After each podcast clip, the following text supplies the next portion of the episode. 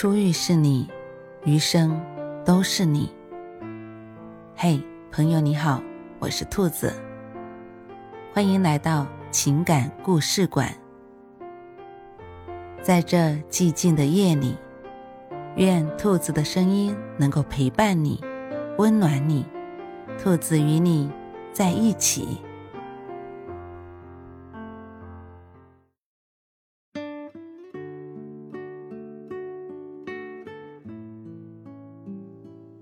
淡淡滋味藏着爱。我这个人打小不喜欢吃葱姜蒜，再好的佳肴，只要放了一丁点儿，我就完全没了胃口，甚至一闻到它们的气味，肠胃里就开始翻江倒海。小时候，为了改变我的不良饮食习惯，母亲想尽了办法，可根本没有任何效果。无奈之下。母亲只好作罢，做饭时总会特意给我留一份没放葱姜蒜的菜。大学以前还好说，到高中我都不住校，无论刮风下雨都往家跑。可上了大学，家在千里之外，吃饭真的成了大问题。学校管理很严格，平时上课期间不经班主任批准。根本不允许外出，因而我也只有乖乖的在学校食堂吃，一日三餐或者米饭拌白糖，或买两只熟鸡蛋，随便凑合着过。只有到了星期天，才可以到校外的饭馆里美美的饱餐一顿。我们班的团支书是位男生，长得挺帅的，对人热情，工作还细心。我的反常举动，他早看在心里。他问我，我如实告诉了他。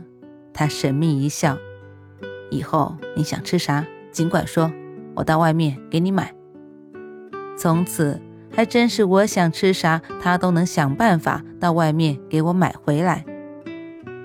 直到有一天，他受到了通报批评，我才知道。原来他悄悄地撕刻了班主任的印章，每次才顺利地通过门卫那一关。这枚印章他从未做过他用，就是方便为我外出买饭的专用章。后来我们相爱了，我问他：“我有这样的坏毛病，你能接受吗？”他说：“这算什么毛病？”吃什么买什么，不吃就不买呗。不瞒你说，我对这些东西兴趣也不大。我清楚他是故意在讨好我，但心里还是美滋滋的。大学毕业后，他放弃留在大城市的机会，随我来到了小县城。伴随着柴米油盐，我们开始了婚后的日子。他果然没有食言，每天面对少葱缺姜的饭菜，从未有过一句怨言，倒让我心里总是过意不去。都说吃姜益处多多，有时我就主动买来一些，给他单独炒个菜。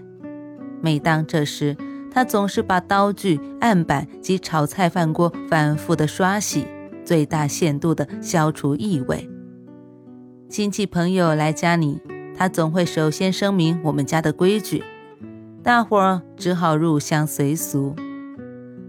直到婚后十几年，我才无意间从婆婆口中得知，其实她是最爱吃葱姜蒜的，以前顿顿饭离不开蒜。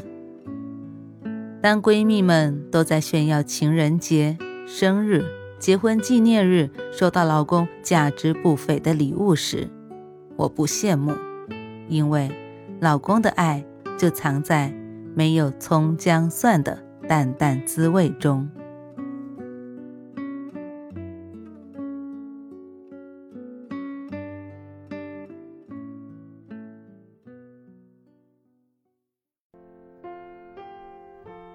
晚安，正在听故事的你。如果你喜欢兔子的声音，或者喜欢这个情感故事，别忘了多点赞、多评论、多打赏哦。兔子感谢你的支持和鼓励，祝你晚安，好梦。